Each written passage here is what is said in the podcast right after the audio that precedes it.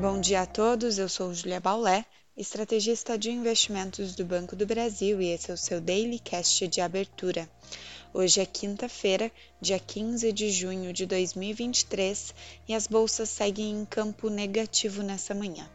Os futuros dos índices acionários norte-americanos e as bolsas europeias recuam enquanto investidores aguardam a decisão de política monetária do Banco Central Europeu e digerem as sinalizações do Federal Reserve de ontem, assim como acompanham indicadores da China.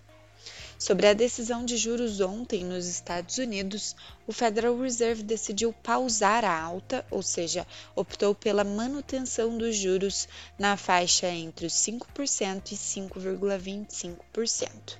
Ainda assim, a instituição projetou aumentos adicionais para os juros até o final do ano e surpreenderam o mercado.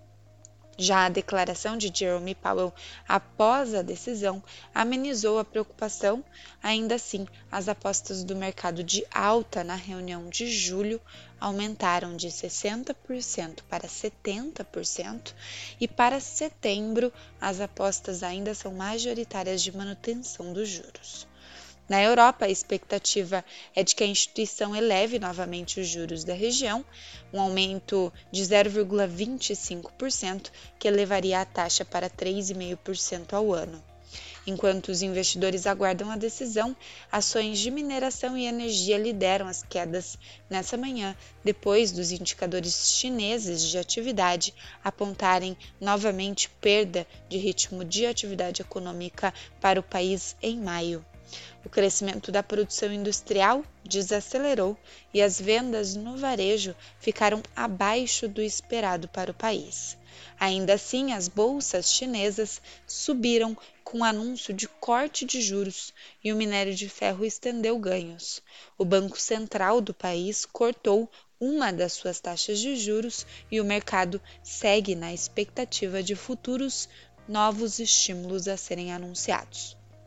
No Brasil, ontem o Ibovespa renovou o pico do ano, avançando 1,99% e encerrando aos 119.068 pontos. No mesmo movimento otimista, observamos o câmbio caindo para 4,80 e a curva de juros também cedeu.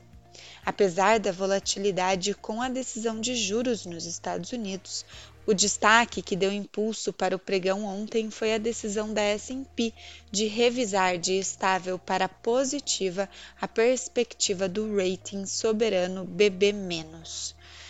Para hoje, o IBGE divulga dados do setor de serviços em abril para acompanhamento. Enquanto isso, a fraqueza das bolsas lá fora, até o momento, pode promover algum ajuste para os ativos domésticos, embora expectativas de estímulos na China e a decisão da S&P possam continuar ajudando o Ibovespa.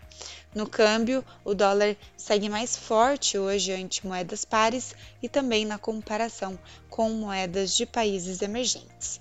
Ficamos por aqui. Um bom dia a todos e até a próxima!